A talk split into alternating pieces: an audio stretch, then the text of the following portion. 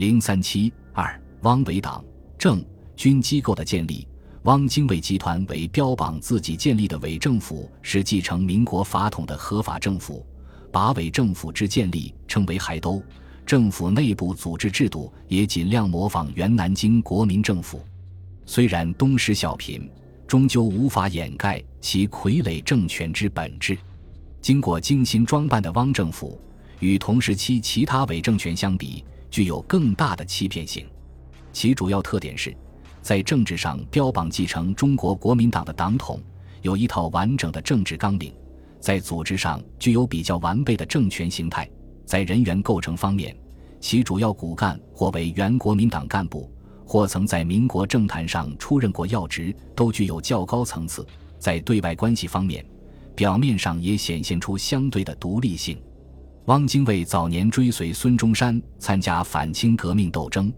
国民政府成立后，又与蒋介石集团发生过多次激烈争斗，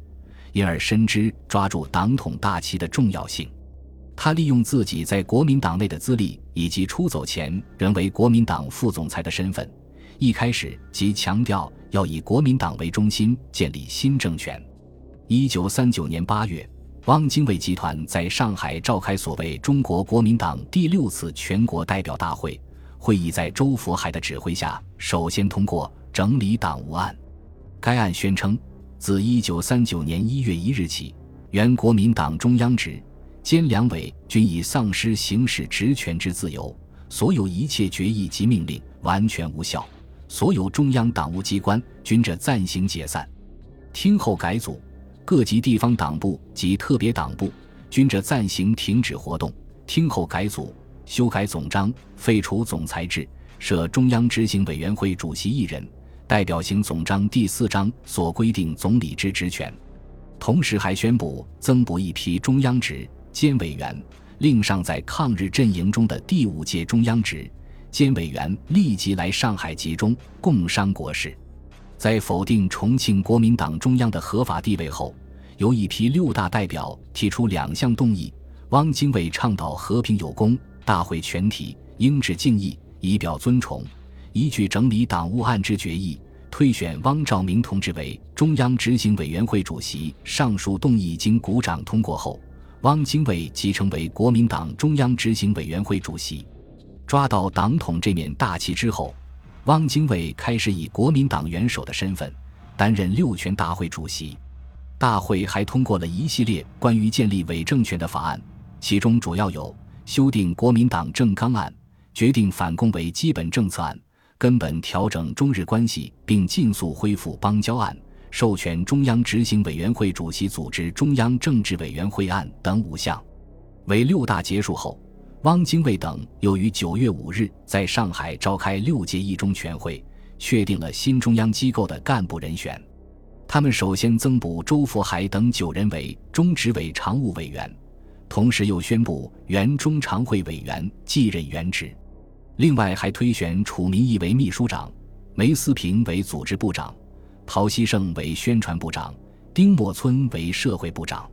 通过召开国民党第六次全国代表大会的方式，汪精卫把党统旗帜抓到了自己手中。这种掩耳盗铃的手法，当然无法瞒过中外舆论界。为回答西方记者质询。汪精卫于九月七日举行记者招待会，强调重庆中央党部国民政府为共产党所劫持，自己为挽救国家危亡所做工作的第一步，在如何恢复中国国民党之本来面目及自由独立之行动；第二步，在如何收拾时局，化战争为和平。为标榜自己行动的合法性，他还歪曲事实。称重庆方面违背了1938年4月国民党临时全国代表大会所确定的方针，而自己召开的党代会则同上次会议一脉相承。不仅如此，他还认为自己的行动符合孙中山先生之遗愿，而念及孙先生之遗教，尚未能一一实行。孙先生所提倡之中日友好及大亚洲主义，尚有前途辽远之感。时不禁警惕悲痛之至，因此而更增进和平运动之决心。这种解释当然只能欺骗外国人。对于国内民众，不用说，抗日志士绝对不会相信。即便在汪精卫集团内部，也有不少人心存疑虑。为给部下打气，汪精卫于一九四零年一月专门就第六次全国代表大会合法性问题做了一次讲演。他从第一次全国代表大会开始，对历次全国代表大会做了详细回顾，最后的结论是前后一线相沿的。他说：“各位看看，这宣言里头。”先后衔接，没有中断，等于第二次全国代表大会对于第一次全国代表大会一样。各位看看，连题材都是一样的。最先说明白抗战的目的，后来说到和平条件的达到，后来列举三民主义以及内政、外交、教育，说话完全是一致的。在临时全国代表大会的时候，还没有得到和平的条件，当然还是讲抗战，希望和平。到现在。和平条件已经得到了，我们就要实现和平。应当指出，这种抢旗帜的做法手段虽不高明，但同此前投敌的汉奸相比，却具有相当的欺骗性。为自己的投敌行为找到理论依据后，汪精卫等在筹建伪政府的过程中，也完全摒弃现有伪政权的组织制度，而是全盘模仿战前的南京国民政府。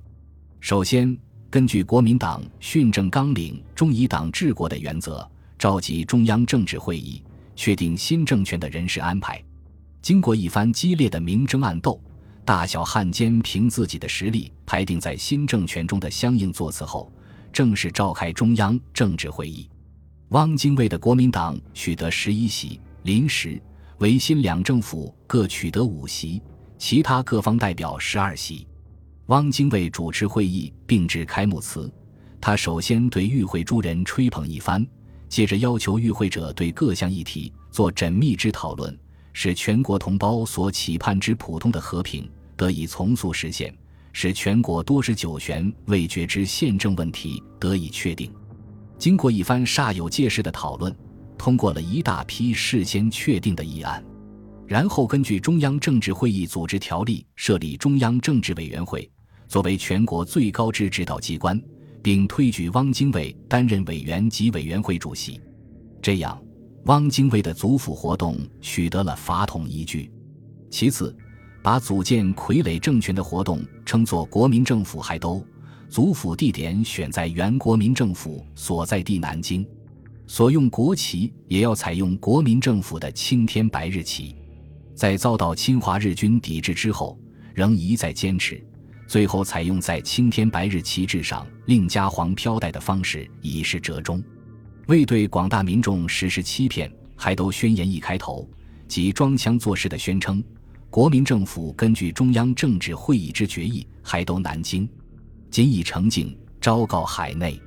这样做的唯一目的，就是要造成一个假象，即在淞沪抗战失利之后内迁的国民政府，在汪精卫的率领下又回来了。未觉察其阴谋的人，一不小心就会上当受骗。第三，竭力把新政权装扮成全国性的独立政权。汪精卫政府筹建之时，明明只能控制长江三角洲的狭小地域，但硬要冲大。汪精卫在对日交换广播词中宣称：“国民党同仁服务于国民政府者，先后退出重庆。”联合事变以来，全国各处先后成立之政权，以及在野各党派及贤达人士相与协力，成立中央政治会议，由中央政治会议议决，国民政府还都南京，以统一全国以内和平反共建国之运动。在还都当日公布的十条政纲中，已特别强调以和平外交，求中国主权行政之独立完整。以分担东亚永久和平及新秩序建设之责任。汪伪国民政府的组织机构采用五院一委制，即在国民政府之下设立行政、立法、司法、考试、监察五院以及军事委员会。各院在设立数目不等的部委，总数多达二十三个。尽管许多机关只是徒有其名，但基本框架却与原南京国民政府完全相同。第四，选用原国民党干部担任要职。值得注意的是，伪政府为标榜承继原国民政府法统，推举仍留在重庆抗日营垒中的国民政府主席林森为主席，汪精卫仅担任代主席兼行政院院长。伪政府中虽然也包括林时、维新两个傀儡政权的头目，以及一批封建余孽、马路政客、失意军人，但仍以原国民党党员为主体，尤其是上层官员，大多数是原国民政府中的达官显贵。汪伪政府的灵魂是汪精卫，他是国民党元老，曾任国民政府主席、军事委员会主席、行政院院长。国民党中央政治委员会主席、国民党副总裁等职，是国民党内第二号人物。为立法院长陈公博是国民党中央委员，曾任实业部、民众训练部部长兼四川省党部主任委员。为政府中掌管财政、军事、特务大权的周佛海，曾任国民党中央宣传部代理部长。蒋介石是从事第二处副主任。为行政院副院长楚民义。也是国民党中央委员，曾任行政院秘书长，为工商部长梅思平，为宣传部长林伯生，为社会部长丁默村等，也都曾经是国民党高级军政干部。本集播放完毕，感谢您的收听，喜欢请订阅加关注，主页有更多精彩内容。